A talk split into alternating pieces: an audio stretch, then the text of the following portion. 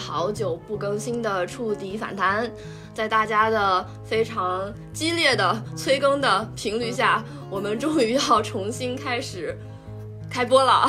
这一期我们的主题呢，还是延续之前的形形色色。在之前的节目中，我们有采访过呃编剧，也有采访过 LGBT 人群的呃小朋友。那这一次呢，我们邀请了身边的未来的百万 UP 主。那今天我们就可以聊一聊 UP 主们他们的工作和生活是怎样的。那按照惯例，我们先来一个自我介绍。我是身体虽然抱恙，但依然坚持为大家上播的慌慌。大家好，我是中午吃饭看 B 站，晚上刷小红书的考拉。我是今天迟到了五分钟，三个人就耽误了大家十五分钟的满满。大家好，我是刚刚去做核酸被打工人耽误时间的曼曼。好，那我们先欢迎一下曼曼，曼曼是我们今天的主角，因为我们三个。就是女主播，虽然是女主播，但是我们也是一个打工人。但曼曼就不一样了，曼曼是未来的百万 UP 主。那我们先让她简单介绍一下她在做什么类型的视频，然后现在做的怎么样。首先来吧，首先要说到这个百万 UP 主，你知道我现在留言下面提到这个，我都有点心虚。有什么好心虚的？你先报出自己的活跃平台和你的和 和你的账号名称。对，我哦哦对。顺便打个广告啊，感兴趣的可以先关注一下。我是一个哎 B 站的 UP 主，然后 B 站名称叫做 Man Channel，Channel 就是频道的那个意思。然后正好呢，我不是是真名叫倩如吗？所以正好哎 Channel 倩如就有点相像，所以就用了这个名字。哦，原来如此。哎，是的。然后在做 B 站的呢，我的主要内容方向是跟跑步相关的。跑步的垂直领域，然后产品方向主要是做嗯跑步装备以及测鞋的一些内容，这是大概。然后目前呢，我是从嗯去年十月份开始接触 B 站，我之前都还不是一个 B 站的观众，都是开才开始了解。然后正式做呢是在今年的三月份，哎，打算想要正式运营一下 B 站这个平台，因为在这个过程当中当中也看到了一些。机会和可以尝试的东西，所以想去尝试一下，就去做了 B 站。然后目前呢，也还将就目前在 B 站的收入，因为有一些商单，然后还有一些其他的线下活动的收入，能够哎刚好 cover 住我之前的一个呃薪资状态，所以我就是从慢慢的哎转到这个 UP 主的行业，也就是现在大家说的啊自由职业吧，嗯，大概情况就是这样。我说清楚了好羡慕，他短短的一年时间已经开始恰饭了，好羡慕。因为现在我们经常会提到，人在职场不得不要找一个副业。那据我所知，我们三个里面，呃，满那个满满他也是有一个副业的。然后，但是我和考拉呢，好像还没有找到那个副业的方向，所以非常羡慕倩茹可以用一个爱好变成了自己，还不是副业，还是主业，还能恰到饭。那想问一下，曼曼当时是为什么想要突然去做 UP 主的啊？难道不是我们解散的原因吗？哦，这不是个大家不知道啊，这不是众众所周知的事情吗？那好吧，我补充一下场外信息。呃，那个曼曼呢，之前也是我们前司的工作人员，我们的团队成员之一。然后在去年十月、十一月公司发生变故之后呢？他的职业方向也发生了巨大的改变。其实，那那当时为什么是没有继续去做一个社畜，而是去做 UP 主？是怎样一个决心驱使你去做这样的决定？其实也是一个机会。当时不是呃公司发生了一些转变，然后我也自己在思考我要究竟要做什么。然后我又回想我前两三年的一个哎职业路径，我虽然说发现我工作确实。能够去，呃，就获得一些收入，对，获得一些收入，不是只是刚才我的录音出现了一些问题，我调整了一下，我不知道我有没有录上。嗯，没事。嗯，行。那在这个过程啊，你你之前的没有录上吗？有有，我怕它停了，我看它有点停，所以我我好给它开了一下。好，我们从哪里开始？嗯我我忘了，问题是什么？再来一遍。就是你，你为什么突然不去找工作了，要去做 UP 主了？哦，其实也是机缘巧合。我当时不是公司发生了变故嘛，然后我就想休整一下，没有那么急着去找工作，然后我就想缓两三个月。缓两三个月，我就正好思考一下，回顾一下前两三年的职业生涯，因为我其实刚毕业不久嘛，我是二零年毕业的，然后回想了前两年的那个职业生涯，然后又回想了自己，哎，我究竟擅长什么？就是你知道吗？一旦出现了这种事情，思会怀疑人生的，就是怀疑自己过往的经历有没有被肯定，或者是哎有没有被认可。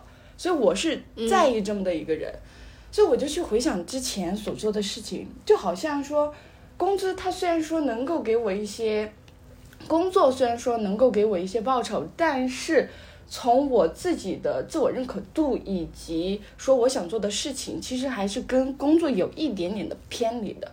就是我所做的事情，可能我最开始的初心是为了了解更多新的知识，学习更多，但是我考虑自己是否擅长，我好像又并不是特别擅长在，其实是 IT 行业，我理解就是 IT 行业这种流程性的东西，所以我思考自己不是特别擅长，然后我就在想自己究竟想要做什么会比较好，然后我又回想，就往前拉，回想我从小，然后高中到之后有什么东西是大家一直觉得我做的很不错的，其实绕过去绕过来就绕到了体育这个方向。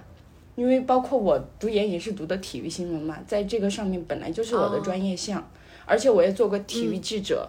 读研的时候，同期做了两年的，呃在传统媒体做了两年的体育记者，所以这个本来就是我的专业项。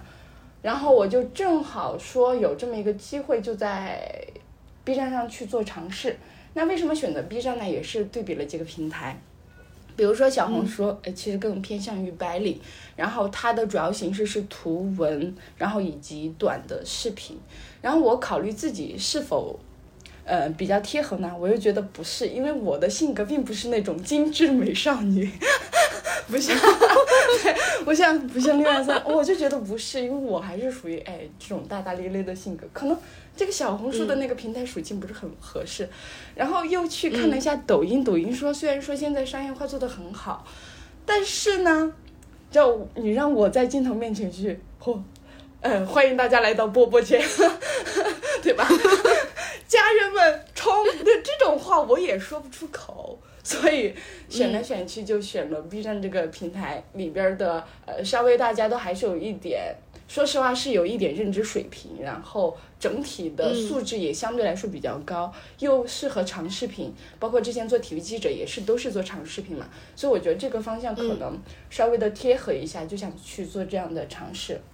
就去了。嗯，一开始其实也不是一开始，最主要还是以分享为主，就是去交一些同好嘛，对吧？就是跑步的一些同好，仅此而已。然后做着做着，发现受到了一些关注。就第一次我感到有关注是在我两千粉的时候，然后当时去，那你现在是多少粉来？现在一万三。也不多，但是呃呃，其实也不多了，但是是因为我是垂直领域，所以说相对来说商业化就比较好，因为我比较精对准。非常精准，嗯嗯就是这样。然后当时呃第一次粉是呃第一次感觉到有一些关注，就是在两千粉的时候，当时为什么？是因为去参加一个线下活动，他就说呃想要申请的话，想要申请的话就。呃，把你的社交平台的你的粉丝数的账号，然后去、嗯呃，就截图提交，他会经过审核，然后他想找一群，嗯，跟跑业呃跑步相关的这么这么一群的呃 KOC 或者是 KOL 这样一群人，正好呢，嗯他们觉得做 B 站能做到粉丝很厉害，因为他们说，嗯像跑步这种垂直领域，在抖音或者是其他平台，你要做到一万粉就已经很不容易了。说实话，我在成都说上万粉的跑步类的博主非常非常少，就我所了解的非常非常少，所以就是这个原因，哦，我突然觉得好像自己可以做。嗯然后就更深入的去了解呃这个节目怎么做，然后去提升画质，然后去思考如何去商业化，然后接更多商单，就后面就一步一步这样来的。哎，那我理解嗯其实是你本科和研究生的专业占主要，其次是兴趣爱好才最终能促成这件事情的发生。嗯，对。我有一点那个有一点小问题，我不知道我刚才有没有录上，我的录音又停了。应该不是停了，应该是你的手机熄屏了以后，它就不动了，对吧？我的手机也这样，你点一下，你就会发现它还是在录的。是吗？那就行。好，我只是有这个。你现在录了几分钟了嘛？十一，呃，他对对对，没有问题的，哦哦哦哦对的哦，没有问题的，你就别管它就好了。哦哦哦它熄屏的时候就不会再动了。吓死我了，吓死我了！好好好，没事没事没事啊！我还有其他问题，嗯嗯就是因为我一直都想要去找一个副业来做，但是我最大的问题就是我不知道我喜欢什么，我感觉我没有一个特别爱好的事情可以把它发展为副业。曾经就是呃进入我这个选择目标的有几个啊，第一个就是 去吹气球。你知道吧？有那种特别好看的做气球的那种手工的，嗯嗯嗯嗯对就是我在刷小红书的时候有看到过。拧成一个什么老鼠啊，拧成一个那种啊，对对对对对，你你我插个话，你这个嗯吹气球的，我有个朋友已经在做了。对，我是也是看到我在上海的有一个朋友，他是做那种装饰的，就是比如说谁家要小朋小小朋友几几周岁生日啊，或者是表白啊，或者是婚礼那种大型的气球装饰，而且他而且那个女生做的还很好看，我就觉得嗯，好像这个活儿我也能做，我觉得我审美还可以。然后就后来就是总是想一想，因为这个毕竟还是要去投入一些练习的时间，我也不知道我适不适合，毕竟我也不是一个 特别能坚持下去的人。然后第二个呢，就是我想去接一些配音的商单，然后后面我还去接触了喜马拉雅，但我发现那就是一个坑，就是我报了他们一个什么呃什么什么计划，忘了叫什么名字了，但是我学了几天，就他就开始让我买课，那个课要八千多块钱。我说我还没有开始赚钱，你就让我在你这儿买八千多块钱的课，一定是骗子。反正到最后我都没有找到一个特别喜欢的一个领域去做这件事情。那曼曼有什么可以支招的吗？就是对于我们这种想去找到一个副业的人来说其，实我是这么认为的，其实很多人都不知道自己喜欢什么，非常多的人，包括我对思考这个问题，我可能都思考了非常多年，真的真的，就是有的时候经常都会怀疑，其实会怀疑自己，就是有一个，比如说有一个方向你，你有的时候做着做着你会怀疑，然后做着做着你会偏移，再加上我又是火象星座，其实我很多时候做事儿也是三分钟热度，就是我尝试一下，我就不想尝试了。嗯。嗯，然后我自己还有一个感触，就是主业和副业，我觉得稍微有一点点的悖论，就是你主业都没做好，你何谈什么副业呢？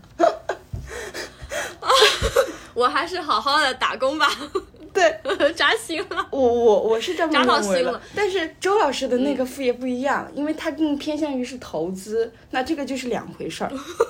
我我我是这么认哎为的。我，哦，对，呃，我们也要跟听众朋友们汇报一下，我们满满呢哦也在今年开启了副业的副本。嗯、是这样的，就是 大方一点，就是不想上班，原因就是不想上班，不想打工，不想朝九晚六，不想九九六，不想被人 PUA，不想公司再倒闭。啊，可以了，可以了，可以了。好好在以上的原因加持下，就有一个呃身边有这么一个机会嘛，也很突然，莫名其妙的。然后我就说，嗯就是大家一起投点钱做一个做一个事情嘛。然后我就说那就投嘛，然后就投了。然后呢，呃，目前来看，怎么说呢？似乎在我的意料之中，但是呢，是不太好的那种意料之中，就是。它现在才开业嘛，它是一个线下的一个相当于少儿体育这么一个场馆，然后开业的第一个月其实还在试营业期间啊。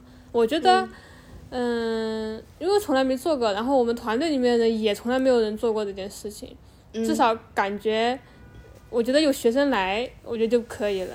那如果按照这个要求的话，其实是达到这个目的了。但是，嗯，不好的一面是我们发现，如果要，呃，都不说盈利了，如果要维持这个场馆的呃收支平衡，的开销，嗯对，其实还是一个比较有难度的事情，就是你比如说嗯要、要上多少节课啊，以及要让多少人买买课嘛。嗯但是呢，也不是一个完全不可能的事情。反正就是说这个事情，呃，没有想象中那么简单，因为我们可能一开始想的太过于简单。比如说我们是周围最大的一个店，最新的一个店，然后其实也是最便宜的一个店。但是我觉得这几个加持起来，应该会，应该就效果天时很好吧。地利人和，呃，对呀、其实也没有，就是还是需要你不断的去拓，呃，拓学生，拓，嗯、做活动，这个就嗯比较恼火。但是啊、慢慢来吧。但我觉得这很正常，这是应该是你当初在意料之内的考虑。可是我觉得你已经在成功的路上了。我最近学嗯了一句话，我觉得感触很深，就是想只会有困难，做才会有办法。对对我昨天其实才上了一天班，你看我就是副业，我周一到周五去九九六，周天哦周六周六岂止是九九六啊，早上嗯八点就出门了，晚上十点才到家。去嗯去楼下那个广场摆摊，就是摆一个小桌子，然后弄很多游戏啊，弄很多玩具，就是吸引小朋友这个事情。然后确实特别的累，因为那个小桌子、小凳子你坐久了，感觉人都要废掉了。但是，但是，但是，呃，跟比上班相比，你的身体会累，但是你的感觉就是，我知道我做的这件事情，不管它成不成吧，至少它不是一个重复的事情，说不是一个像上班一样、心理疲惫的事情。这些事情会让你觉得心里是呃兴奋兴奋的，对，就会你就觉得好像嗯、呃有希望，嗯，就会做得更好，对，就那种感觉是不一样的。那我知道了，就给自己打工的我们感觉上班实际上是给企业打工，不知道 自己做的事情有没有什么价值。但是你给自己打工，对对对，你知道你花的每一分钟，就是就都有意义的。对，你也知道我现在的工作其实，呃，如果就是我说我周一到周五那个工作啊，你要是说的拔高一点，也是有价值的。什么企业 给企业赋能，给企业降本增效、数字化转型，释放大家的创造力，巴拉巴拉的那种，好像很高深、很高的对。但是你做的那件事情真的有那个效果吗？还是说这仅仅是大家的希望，或者说只有很少一部分的客户能够做到这个效果？因为这个事情不是你一个人努力就能达到的，对吧？要大家多方的努力。但是你实际上你接触到很多客户，他们是非常的啊、呃低效的，然后反正就是感觉嗯、没有那个效果嘛，然后自己还花了很多力气啊、但但是这个工作也是要好好做的，对吧？就是我们要努力的。就是给资本家打工，其实说到这个，我我插一句，就是我最近，就是特别今年，我有个非常大的思想的转变，就是有的时候我会想，就包括上次我们不是线下聚会都有说过吗？就是说有的时候我在做这个事情的时候，我会纠结，我是不是应该去工作呢，还是应该做自己的事情？这两个其实、啊，对，他是有点他上次纠结的时候，我们所有人都异口同声，不要工作。对，因为在传统的认知里边，认为就是人就是要工作的，就是你要在工作之中去实现自己的价值，或者是你要在工作之中，哎，去获得更好、更高的成就。就至少我从小到大都是别人都是这样跟我说的，就我家里的人也好，学校老师也好，都是这样跟我说的。所以现在我做出了有一点偏移这个主干路径的时候，啊，我就会怀疑，就是说我是不是有点会哎不自信。哎，会不自信，跟别人是不是有点不一样？对我又会这样啊，或者说，哎，我这样，或者是还会不会引起这种主流人士的一些哎，觉得你不务正业啊，觉得你这个就成天游手好闲，就我会有这样的困惑的。我觉得完全不会。嗯我觉得不会，我觉得这也是工作，给自己工作也是工作啊！你难道只有给别人工作才叫上班吗？给自己工作，也就是你只要做你觉得对的事情，我觉得那那叫工作也好，叫事业也好，就就是所所以我自己有个这样的转变嘛，但现在我已经想很明白了，我我现在觉得自由职业，很多人看重前两个字是自由，但其实是职业，这个重要的是嗯自由职业，对吧？它也是一种，嗯，就是一种工作的状态，也是一种呃对价值的体现。哦，我现在慢慢越来越认可这一点。嗯，我我我送你一句话，我送你一句话，最近刚学的。只要你能欢天喜地的说服自己，那怎么也不回事是不行。我一 要被发现我现。跟你说，就最近这种鸡汤，我觉得太他妈爽了。哎，可以说脏话吗？哎，我真的觉得生活是需要一些鸡汤的。真的，这个鸡汤是有出处的嗯啊，这个是是什么呢？是我就是近期，然后工作中呢遇到一点困惑，然后就是陷入了一个两难，就是我到底该不该做这件事情，嗯、就是这么一个困惑嘛。然后我身边也没有，我感觉问了身边一些人啊，也没有给我一个很好的解答。然后我就问了一下我的前公司的领导，就是那个就是老板嘛，嗯，对，对，虽然他把公司干垮，但我觉得他还是 有一些智慧这是。可以说的吗？嗯，然后我就去问他，然后他就嗯告诉我，我应该坚持我本来的，就是我本来做我本来觉得认为对的事情，然后虽然他可能会有一些后果，但是你呃要坚持。然后我就说，那如果呃不能，就是我如果选择了。另外一个选择，他就他就这么搞，他说如果你欢天喜地说服自己也不是不行，我觉得这句话很妙啊。对，有智慧就的。是，嗯，对，就是呃，我最近不是转岗了嘛，我就在群里面跟欢欢和曼曼说，我说我都不敢想象米高要是得知我转岗，他会不会觉得，哎呀，我是不是不努力了？他已经知道了呀是不是那个堕落了？这样他知道了呀，啊？是吗？好吧。呃，后来满满就安慰了我这句，就是只要我欢天喜地的说服了自己，就嗯，对他已经知道了。对他怎我说，么知道的？他怎么他怎么知道的？他他当然是有满满告诉他的呀，是吗？又是我，天哪！是你啊。但是但是我说我说对啊，那个考拉已经转岗了，他现在是高工，然后他就开始笑。好，不重要，不要提那个男对人。，嗯，不不提他不提他。但是我觉得这句话说的很对啊。嗯，但是我还是想问问曼曼一个问题，呃，不是，呃，对，是曼曼，你们两个人的名字真的是，对，就是因为你之前，因为曼曼之前在工作的时候，她也做过那个客户成客户成功，也做过运营岗，也是以那种需要去和外面的人，不不管是客户啊，还是呃供应商啊、渠道商去沟通的。那现在他自己给自己接单，也是要跟外面的公司去、去做沟通的。你会觉得？给自己干活的时候和在公司干活的时候会有哪些不同？最大的不同就是我不想接的我就不接了，就是 就是可以有了拒绝的权利，对吗？会有了一些选择，也不是说完全拒绝，就是它会稍微让你有一些可选择性。就是如果你觉得你这个产品不合适，或者是品牌不合适，那我就不接了。但这个跟人有关系，有的人他愿意去，哎，无休止的去去接，比如说有什么上单去，哎，但也也不是不可以啊，就 哎不。咱们也不能这样，就挣钱不寒碜，对吧？只是说我我想要整个频道更长久的运营，我就要体现一些相应的专业度。那我就觉得有些不必要的饭就不用去掐了，然后我就会相对的克制一点点。对，大概是这样。但是在这个过程中，首先其实整体来说，我理解的呃，不管是 UP 主也好，其实整体来说都叫做内容创作行业或者是内容服务行业。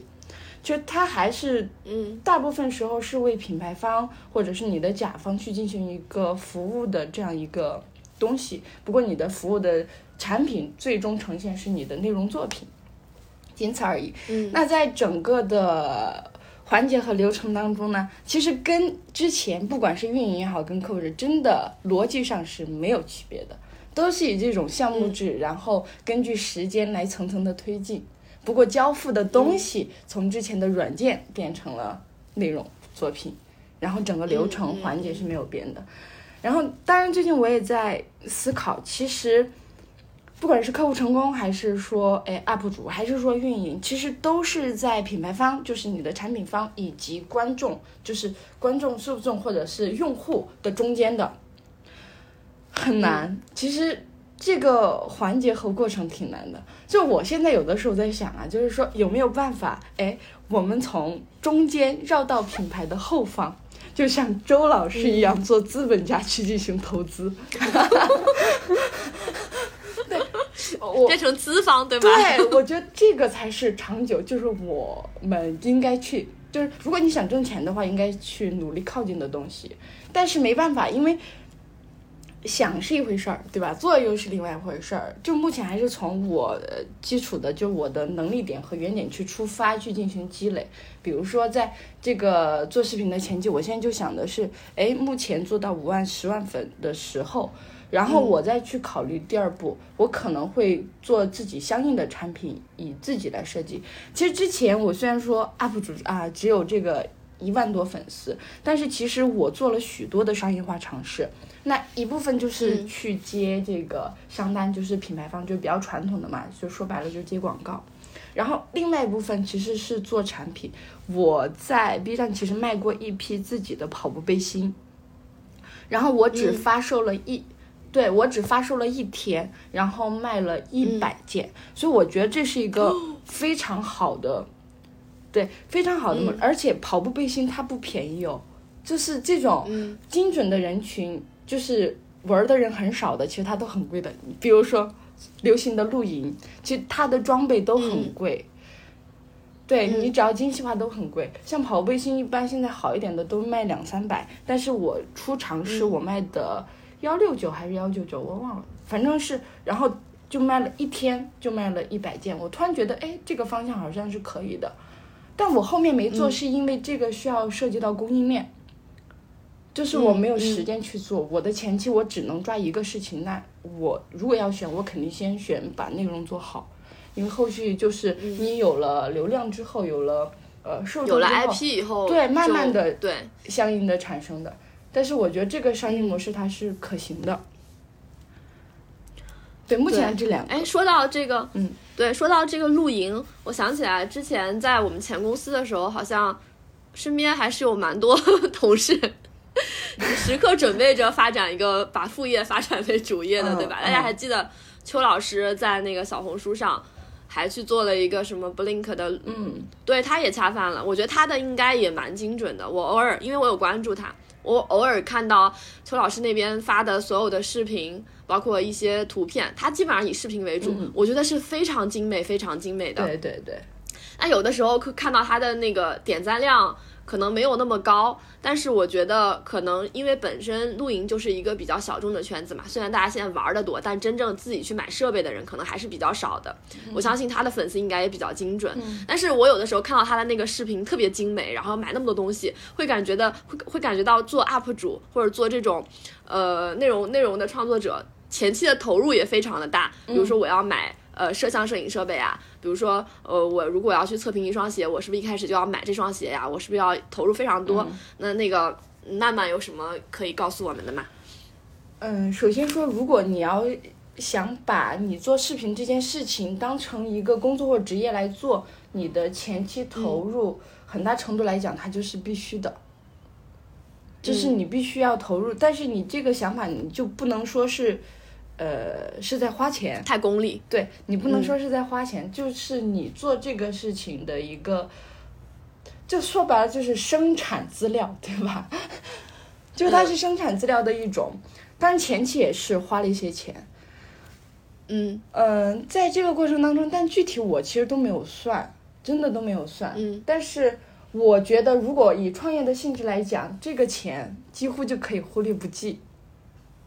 就是它的成本还是比较低的。你现在随便投一个实体行业，比你随便投什么，你要做个馆子也好，你开个面馆也好，你随便的投入，你都会比你做视频行业的这个投入更大。就是就是我也参考了一些，因为在这个过程当中，就我前期在思考自己要做什么的时候，然后我也去看了，呃，了解了一一些呃实体行业，特别是这两年的这个情况下。然后我还专门去建设路的一排，科普一下，就建设路成都非常火的一条小吃街。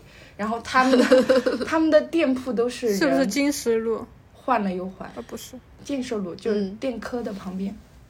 嗯，就都是餐就是餐饮一条街嘛，那个小吃街。然后他都换了又换，然后还有就是女性创业容易误区的几大因素，比如说。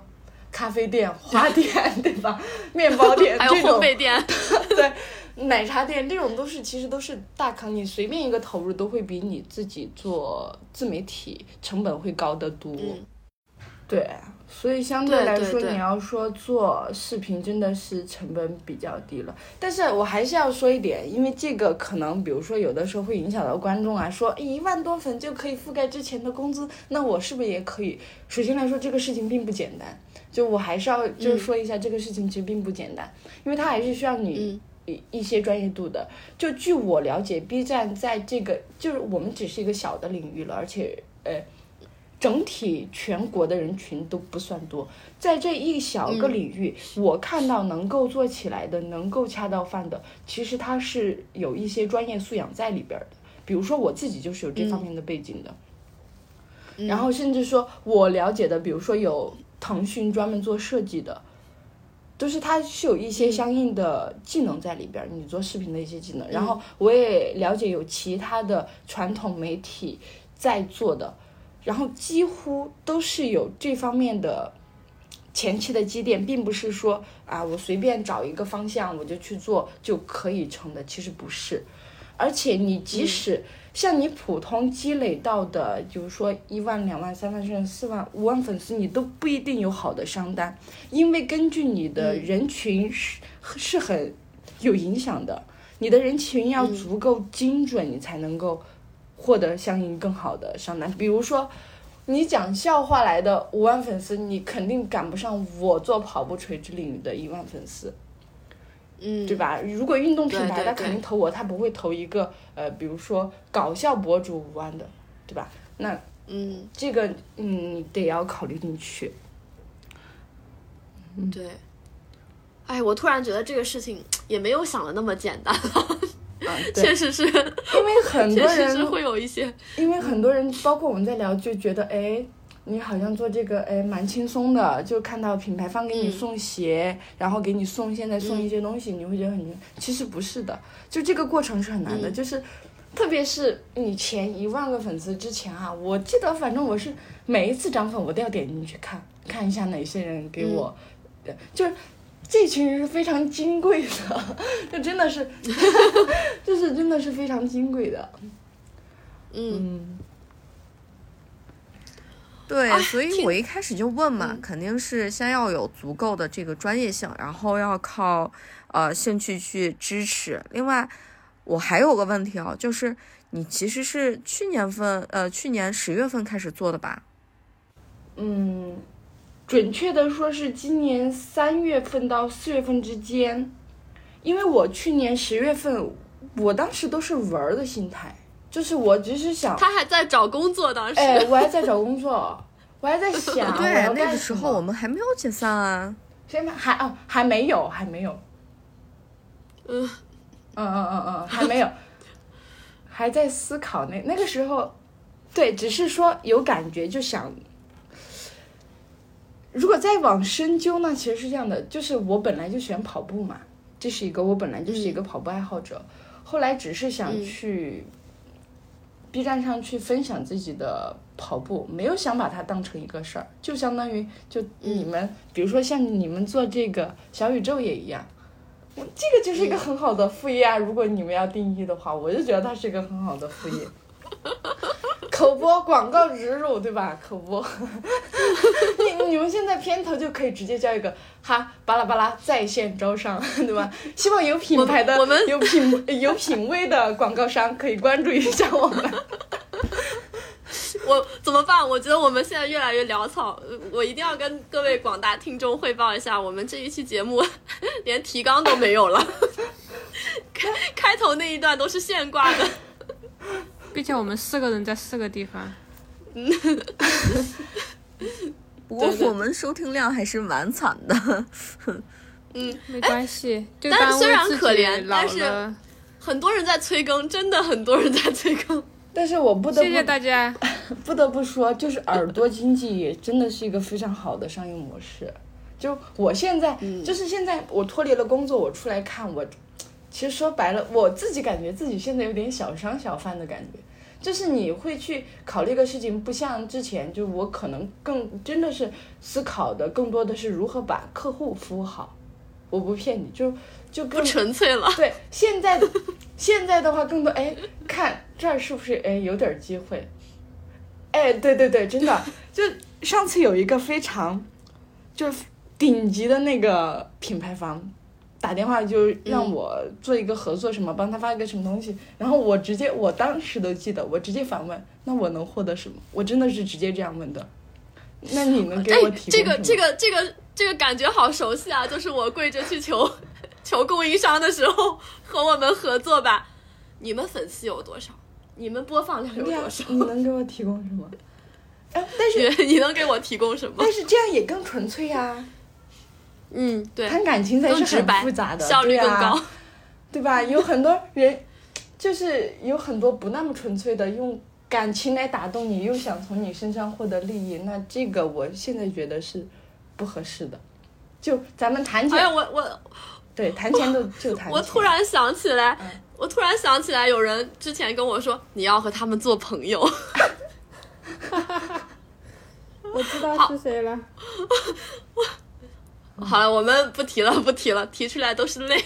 对啊，因为大家如果是涉及工作，其实大家能哎混的还不错，或者工作比较年的呃工作年限比较长的，他是有一定专业度的，他也不会说上来给你打什么感情牌，对吧？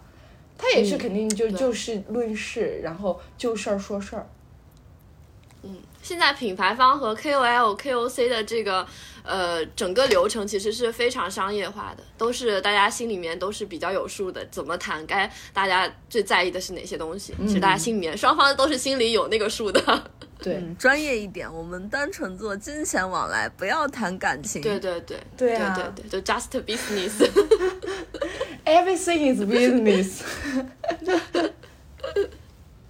哎，我我还想问一个问题，因为嗯，曼曼可能是我们这三个里面唯一一个就是既打过工，然后又自己 现在在做呃做 UP 主的，然后上自己上班，就上班和给自己打工最大的不同，你感觉是什么？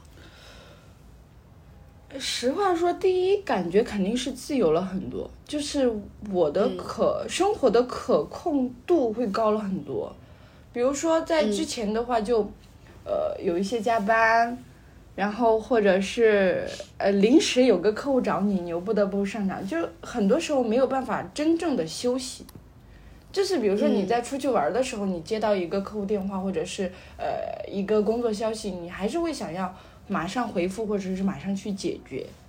但是现在的话，就出去玩儿就可以很纯粹，就是我不看手机就不看手机，嗯就没有那么着急的会去想要去回复一些信息，去、嗯。呃马上完成一个工作是这样的。这可能就是自由职业者的自由吧。嗯对，但是相应的，他也付出更多，因为整个环节都要你自己负责。就是你,、你要考虑，哎，商单怎么接，你要考虑内容怎么做，你要考虑这个视频怎么拍，你要考虑这个内容怎么做，这个文章怎么写，然后再呈现出来。其实整套流程也会比较多。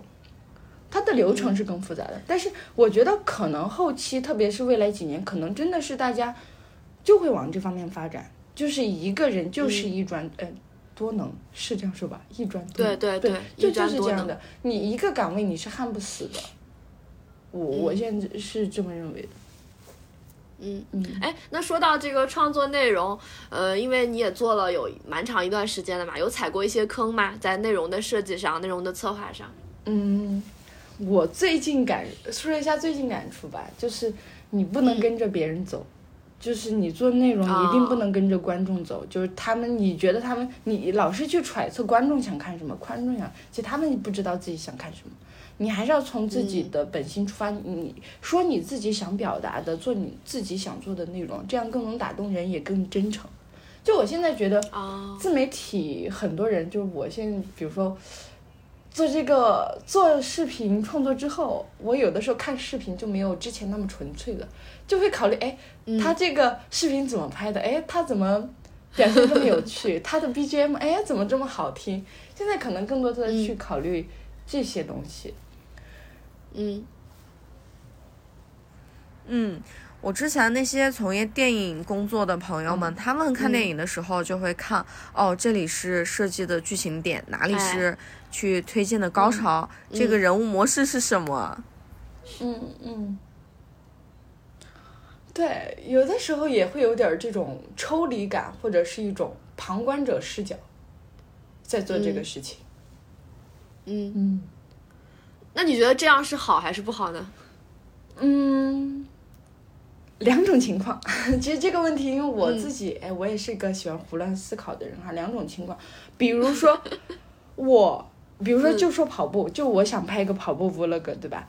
如果是我就想享受跑步，我就想享受哎我的感受我的呼吸，就想这种专注的感觉，我就会觉得拍视频是个非常麻烦以及是什么玩意儿，就是我内心就会开始去抱怨，因为当天我就想安安静静跑个步，对吧？嗯那这个时候我就会开始去抱怨啊，好麻烦啊，还要带设备，还要考虑怎么拍，我会觉得很麻烦。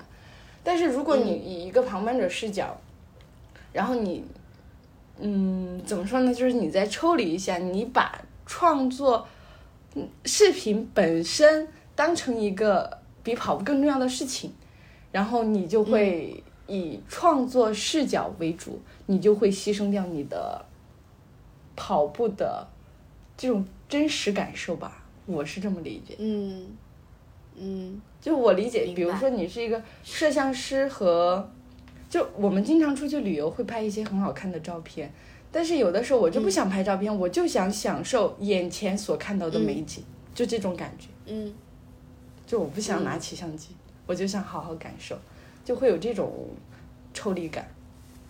嗯。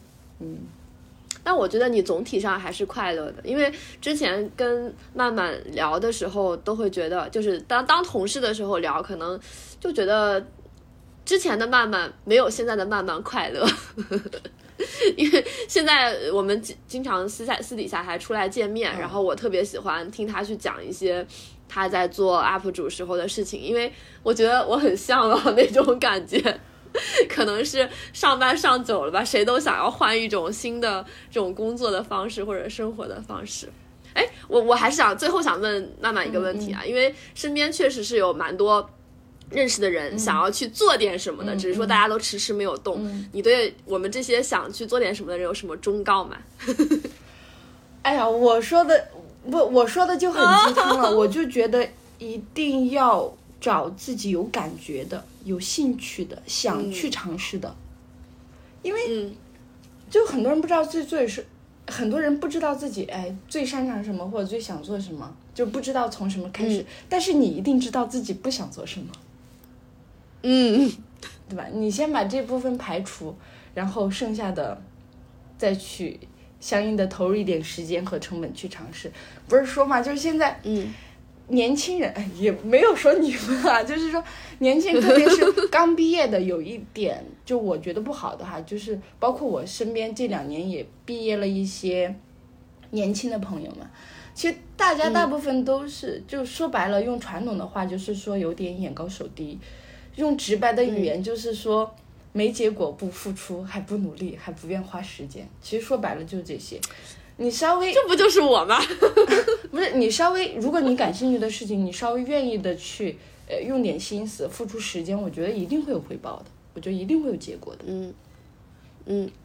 呃，我我还想补充一点，是不是我们在开始的时候不要去想，想要借此而获得什么，就不要太功利，反而这个事情会变得更简单轻松一点。嗯，这个其实最近我也有一点就是哲学的感悟，就是是这样的，如果你想去做这个事情，你不能只想着这个事情，你要把它转化成另外一个事情。举个例子，就是嗯嗯，当我跑步的时候，比如说我今天要跑五公里，我会诶，比如说我如果一直想着的话，我觉得这是一个负担，就是跑步这件事情本身就会变成一个负担。然后，但是如果我的思维转变一下，哎，我觉得我今天是在给自己玩一个追逐的游戏，先追自己一公里，再追自己两公里，这样我可能会更好的去完成心理上的，嗯会更好的去完成。就我现在。嗯我觉得今年最大的转变，很多东西都是意识上的，包括其实我之前很羡慕你们，你知道吗？就我在在之前公司的时候，我们吧，对对对，嗯我觉得你们状态很好，你们一起呃玩耍，一起聊天，然后那种感觉就很好。我现在回想我之前的工作状态是一种非常紧绷的，就是嗯。不够松弛。嗯嗯嗯，那我又知道了，就是你看之前我们在上家公司的状态，就是那种好像大家哎一起在做自己的东西，氛围就很好，所以可能呃慢慢之前就觉得自己还没有完全加入进来，对，就会觉得是那种打工人，就跟我们现在一样，我们只是作为现在公司的一个打工人，就是做的不是自己的东西，那慢慢现在完全就是在做自己的事情，嗯嗯，就有了这样的对比。这是可以说的吗？当然可以。啊，我没事儿啊，就是反正我的同事都不会听。哎，我跟你说，我我的同我的同事可是好多人都都听我们的节目呢，我还是很爱我的公司的。嗯，好，那那那我。嗯，那个曼那个满满，对满满和考拉还有什么要问曼曼的吗？哦，我想问，就是你之前有没有想过，就是我们如果没有解散的话，你还会做 UP 主吗？我有想过，就是说我甚至还想过，嗯如果我去正常的去找工作，我会怎么样？我觉得只会把这个时间进度往后拖，但一定会去做。嗯就是我可能在干几几年工作，我可能后续还是会去做，因为我对皮肤行业它是有感觉的，就是我我的内心做这个事情它是有感觉的。我当时进入互联网，更多的还是因为去想了解新的东西，学习新的东西。嗯啊，就是毕业当时就这样考虑的，因为当时还有一个互联网的光环在吧。然后我觉得嗯在里边儿的人，大家的认知也好，整体素质也好，都会更高，比传统行业。说实话，就是金融、互联网和地产，当时就看了三个啊，我就觉得这三个行业的人整体不错，因为我有个 现在现在这三个感觉都不咋地了。是但是整体素质还是在的。我当时看这三个嗯也是，呃，就是我跟我自己性格还是有关系。就我比较喜欢跟嗯优秀的人一起玩儿，一起学习啊，去学习他们是、嗯呃如何思考、如何工作的。当时有这个学习的心态，嗯所以就去了。去了之后，本来想的就是可能干几年，积累到一定程度，我也会抽身过来在体育行业去做什么自己的一些事情。因为嗯我在这边嘛，然后嗯，不管是传统媒体也好，还有体育相关的资源，我本来自己就认识一些，我身边也有许多的朋友，因为我本来又是体院毕业的嘛，我身边皮嗯许多的朋友本来也在做体育行业相关的创业，所以我一直也是想找个机会切回来。嗯，对，只是把这个时间给提前了，被迫提前了。嗯，那我觉得对于呃慢来慢慢来说，前公司解散也未必不是一件好事。其实很多事情都是拉长拉长时间线，你才能够这样去看。你要说我回想当时那两三个月，我还是很痛苦的，我还是很焦虑的，你的痛苦来源于来源于就是突然的变化吗？来源于一种不确定性。没有安全感，嗯，对，嗯嗯嗯嗯，恐惧可以说是，就是完全在自自己计划外的一个事情突然发生了，对吗？对，你就发现好像 就 就是你有你的计划，世界另有计划这种感觉。对对，我是我也是从去年那个事情开始，我就告诉自己，我永远不要去担心还没有发生的事情，嗯嗯嗯嗯。我我只要老子现在就要爽。对，最近不是都有说吗？就是说之前流行什么延迟满足，现在网上宣传的都是及时行乐。对对对对我现在就要爽。嗯，那满满的满满还有什么要问慢慢的吗？啊，没有，我就突然想总结一下，嗯，想怎么想？升华一下，来嘛。呃，不不是，就是嗯、他刚才嗯说到嘛，说现在呃以前呃反而觉得呃不稳定，但是根据 就是在很多人的眼中，就自己做点什么事情，自由职业才是真的不稳定。就是你有个公司，呃，当然是就是老一辈的那个排行一定是呃公务员，然后大于国企，大于呃私企什么这样的嘛，对吧？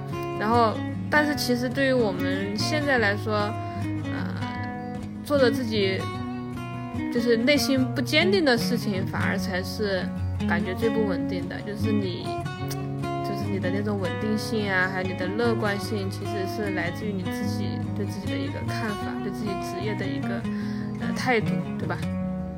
因为因为身边真的有非常多嗯、朋友呀、同事想要去做一些其他的事情，那在此我也给这些朋友一个鼓励，比如说可能正在收听节目的喜欢玩路冲的你，比如说正在收听节目的喜欢健身的你，那可能你们平常呃承担的那个职业呢是 PM，对吧？可能是市场，但是你们要相信。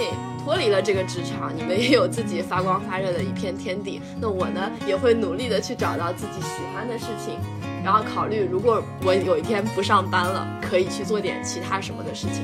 那好，我们今天谢谢慢慢的时间，我们下期再见了，拜拜。拜拜。